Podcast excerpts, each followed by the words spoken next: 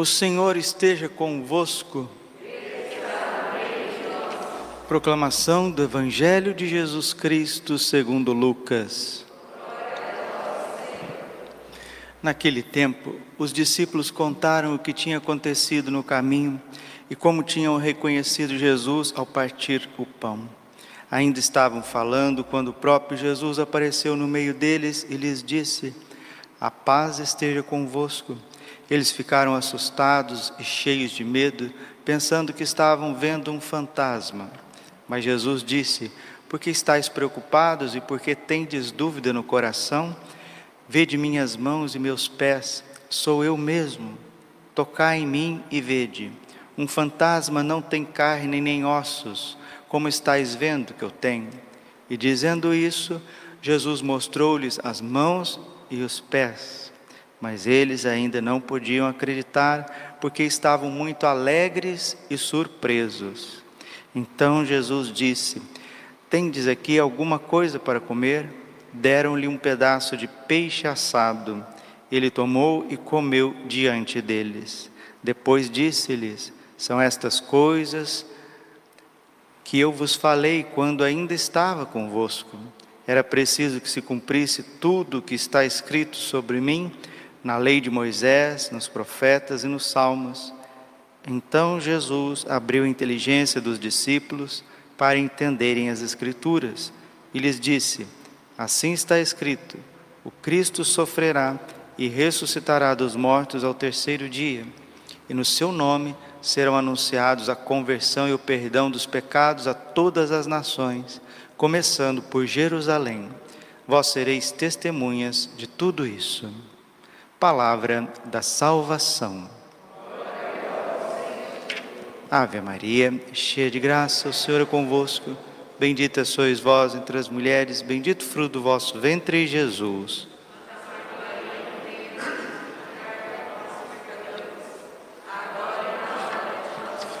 Vinde, Espírito Santo, vinde por meio da poderosa intercessão do Imaculado Coração de Maria, vossa amadíssima esposa. Jesus, manso e humilde de coração. São João Crisóstomo, que foi um grande bispo da igreja, um grande pregador, o êmulo de São Paulo. Hum?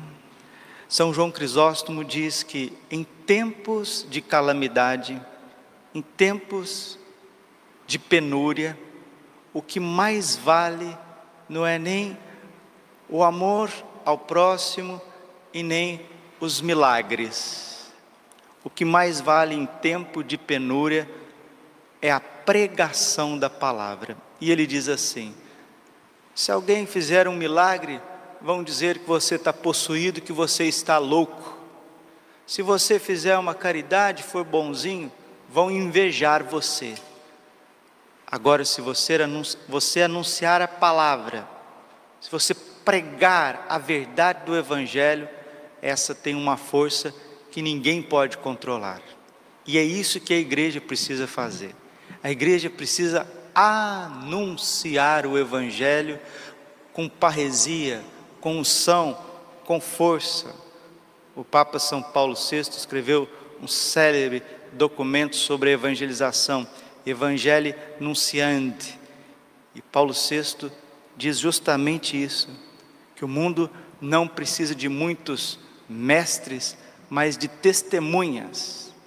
Se ouvem os mestres, é porque são testemunhas. Testemunhar Jesus crucificado e ressuscitado. E hoje São Pedro, cheio do Espírito Santo, o que, ele está fazendo? Está pregando. Fez um milagre. 3,6.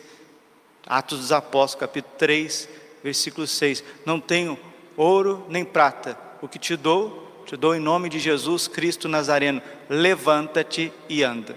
Ah, mas arrumaram um problemão para eles, né? São Vicente de Paulo dizia isso: quando fizeres o bem, prepare as costas, porque vai vir as porretadas. As pessoas não suportam o bem, e às vezes no âmbito religioso, porque quem perseguia Pedro e João era a turma que estava dentro do templo, não suportam, não suportam a clareza, não suportam a força de Cristo. Todos, Padre, não, graças a Deus, é uma pequena minoria falante, uma pequena minoria possuída por Satanás. O que, Padre? Sim, João 8,44, vós tendes como pai o demônio essa pequena minoria, ela sempre vai fazendo barulho, ela vai levando o mau exemplo, vai fazendo motim, que nós dizemos hoje, fake news, vai distorcendo as coisas o tempo inteiro. Por isso que é preciso a verdade, a verdade de Cristo que ilumina. Salmo 84, versículo 11: O amor e a verdade se encontrarão a paz e a justiça florirão. Contra a verdade, contra fatos, contra o poder da palavra de Deus, não tem argumentos, não existe argumentos. E Jesus ressuscitou dos mortos ao terceiro dia e derramou o Espírito Santo sobre a igreja. Por isso, Pedro e João e os apóstolos, cheios de Deus, transbordando o amor de Deus, olha para o povo judeu empedernido e confundido por uma minoria hipócrita, uma minoria cega. Pedro e João e todos os apóstolos olham para eles, cheios de amor, mas cheios de verdade e recordam, recordam o histórico de Jesus de Nazaré. A primeira coisa que o Espírito faz para a nossa vida é recordar a nossa verdade. A pregação de São Pedro é uma pregação de um exame de consciência, leva as pessoas a confrontar-se consigo mesmas. Aquele tempo, os discípulos, está aqui, Atos dos Apóstolos, capítulo 3, versículo 13. São Pedro diz assim, Atos 3,13 é o Espírito Santo recordando para cada um de nós quem nós somos, o que, que nós fizemos, por que, que nós estamos assim. O Deus de Abraão, de Isaac, de Jacó, o Deus de nossos antepassados, glorificou o seu servo Jesus. Olha o Espírito Santo, vejam a ação do Espírito Santo, percebam, recebam o Espírito Santo através da pregação de São Pedro. Vós rejeitastes o santo e o justo e pedistes a libertação para um assassino. Vós matastes o autor da vida, mas Deus o ressuscitou dos mortos e disso nós somos testemunhas. Graças à fé no nome de Jesus, este nome de Jesus acaba de fortalecer este homem que vedes e reconheceis. A fé que vem por meio de Jesus lhe deu perfeita saúde na presença de todos vós. E agora, meus irmãos, olha o que, o Espírito Santo faz conosco, ó. coloca a gente de frente com a nossa história, com a nossa verdade, com a nossa miséria, isso o Espírito Santo faz conosco. E agora, meus irmãos, eu sei que vós agistes por ignorância, assim como os vossos chefes e antepassados. Deus, porém, cumpriu desse modo o Espírito Santo que é verdade e misericórdia. Mostra a verdade nua e crua, mas vem com amor e misericórdia para salvar aqueles que têm esta atitude. Deus, porém, cumpriu desse modo o que havia anunciado pela boca de todos os profetas, que o seu Cristo haveria de sofrer. Arrependei-vos, portanto, e convertei-vos, para que os vossos pecados sejam perdoados. Assim podereis alcançar o tempo do repouso que vem do Senhor.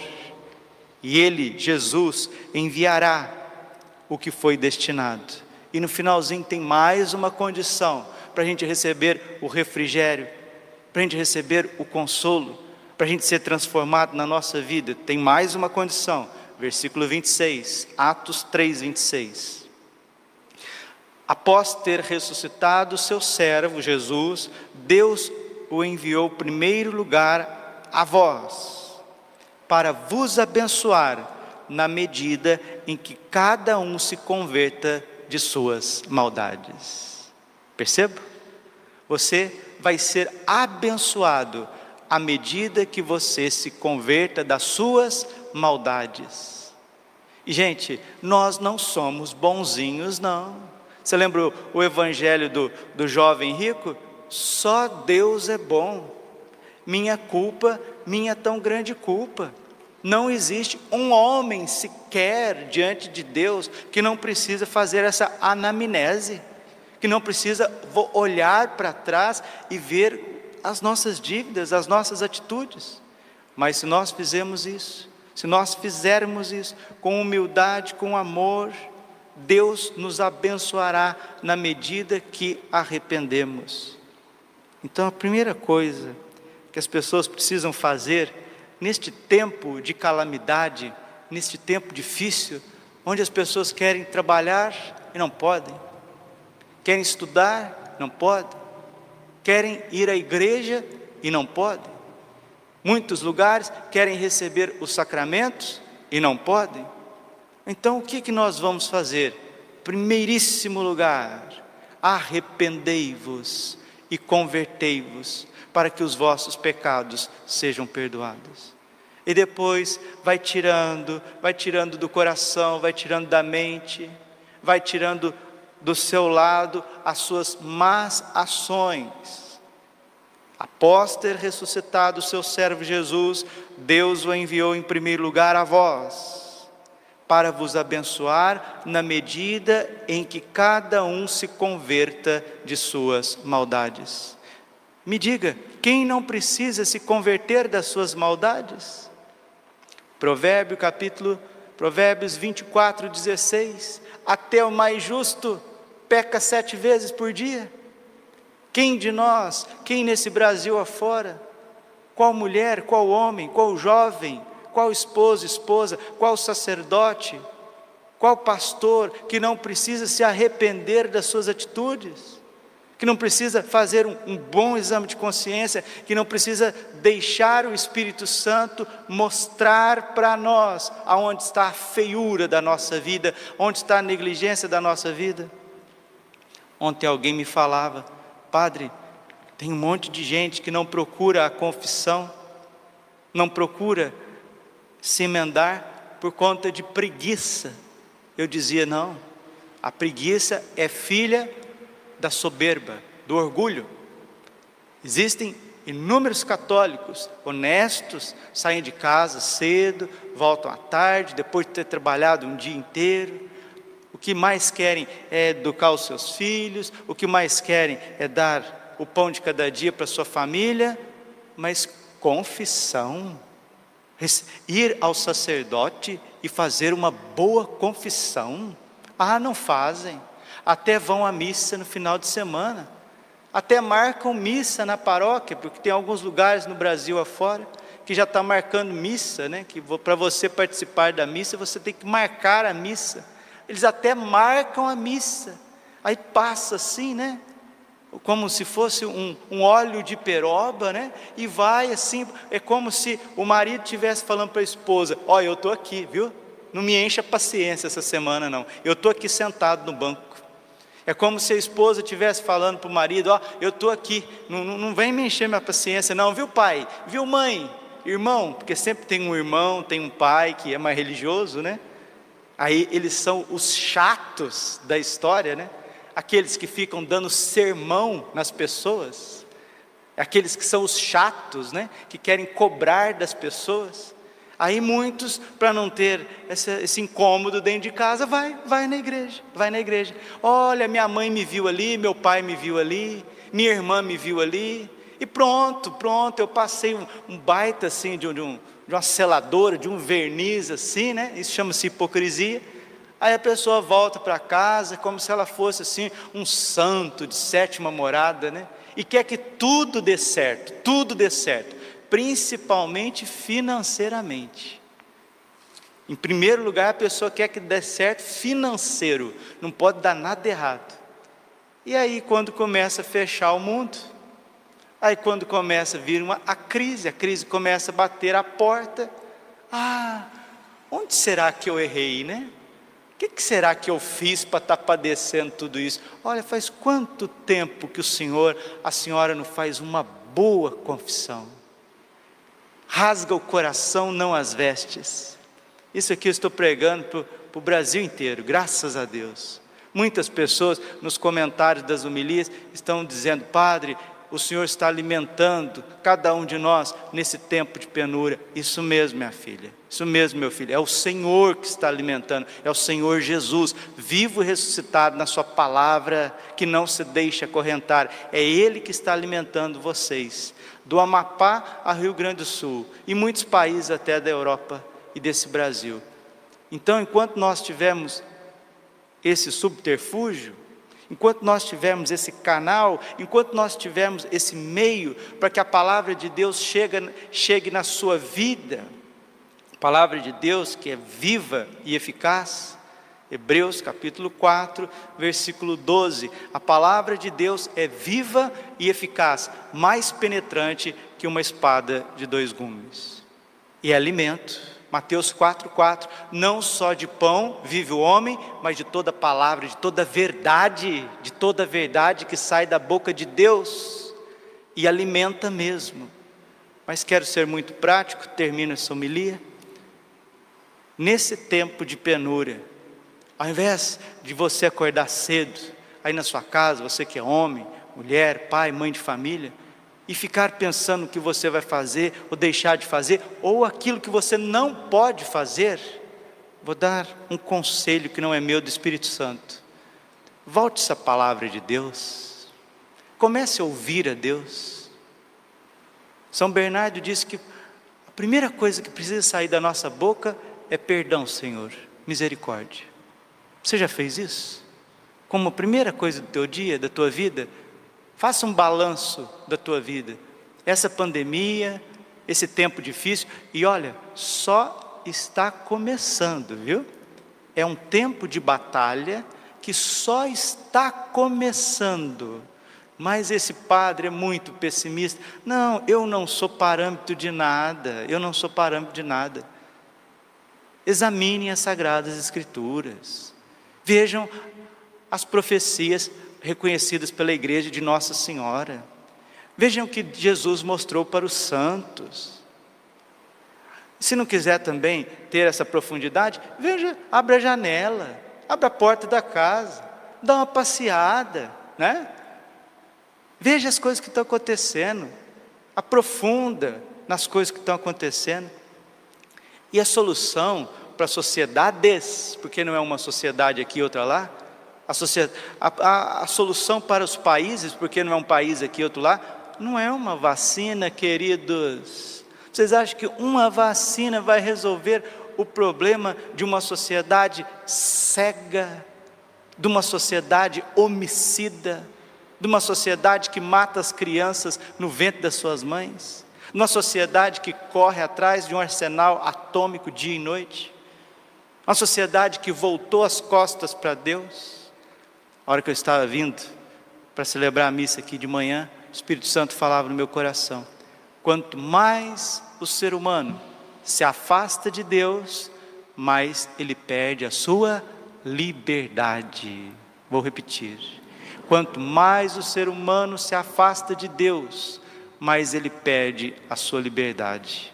Eu gosto muito de ver esses canal de, de, de animais, né, da natureza. De vez em quando quero descansar minha cabeça um pouquinho, fico vendo aquelas coisas. Você vê o tamanho do, do oceano? Deus fez um oceano gigantesco para que a baleia pudesse nadar. Deus fez o céu infinito para que a águia pudesse voar. Deus fez a extensão das florestas para que as árvores pudessem crescer. Deus é pródigo, Deus ele é exagerado no seu amor. E nós, seres humanos, Ele deu esse habitat. Qual que é o habitat do ser humano? A liberdade. Conhecereis a verdade, João 8,32, e ela vos libertará. Todas as vezes no Antigo Testamento que o povo se afastou de Deus, o povo perdeu a sua liberdade. No Novo Testamento, na história da igreja, todas as vezes que a igreja, o povo de Deus, seus membros, a igreja nos seus membros, se afastaram da fidelidade do Evangelho, dos sacramentos, do magistério, da tradição, foi perdendo a sua liberdade. E hoje nós estamos chegando, 2020, 2021, tempos de vacas magras. 2020 foi o primeiro ano, 2021 agora nós estamos no segundo ano, mas se preparem, porque a batalha só está começando só está começando. O que fazer, Padre? Arrependei-vos, convertei-vos, volte para a palavra, procure uma boa confissão, comece a comungar.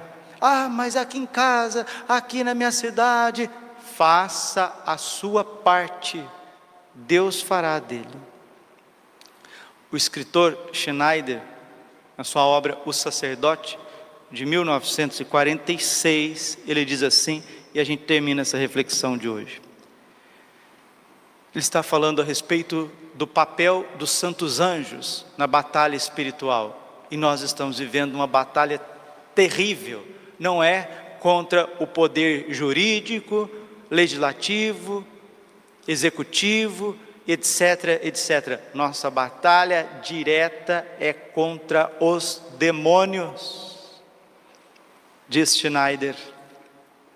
Quanto mais um tempo assume a cor do abismo, tanto é mais certo que chegou a hora dos anjos e que os exércitos do inimigo só podem ser vencidos pelo alto a partir da dimensão que desde o início foi oposta ao seu reino. Talvez a tarefa mais urgente de uma geração atacada seja suplicar a descida dos anjos unir-se a eles da maneira mais íntima possível, aliando também o exército celeste com a terra de uma maneira totalmente nova. Deus enviou os anjos, mas não cabe a nós, ainda mais agora, a enorme e inaudita tarefa de concluir a aliança dos anjos com a terra, de entregar nossa miséria ao seu poder, e eles virão nos socorrer. Clamemos São Miguel Arcanjo, clamemos a súplica ardente aos santos anjos, unamos ao exército celeste. Talvez você não tenha dinheiro no teu bolso, talvez você não tenha carro para você ir e vir, talvez você não possa abrir nem o seu estabelecimento, mas o seu anjo da guarda está do seu lado, a Bíblia está aí na tua casa, o rosário está no teu bolso as igrejas fechadas ou abertas, o Santíssimo Sacramento está lá. Então, tem muita coisa por fazer antes de reclamar. Glória ao Pai, ao Filho e ao Espírito Santo, como era no princípio, agora e sempre. Amém. Coração Imaculado de Maria, confiança, saúde e vitória.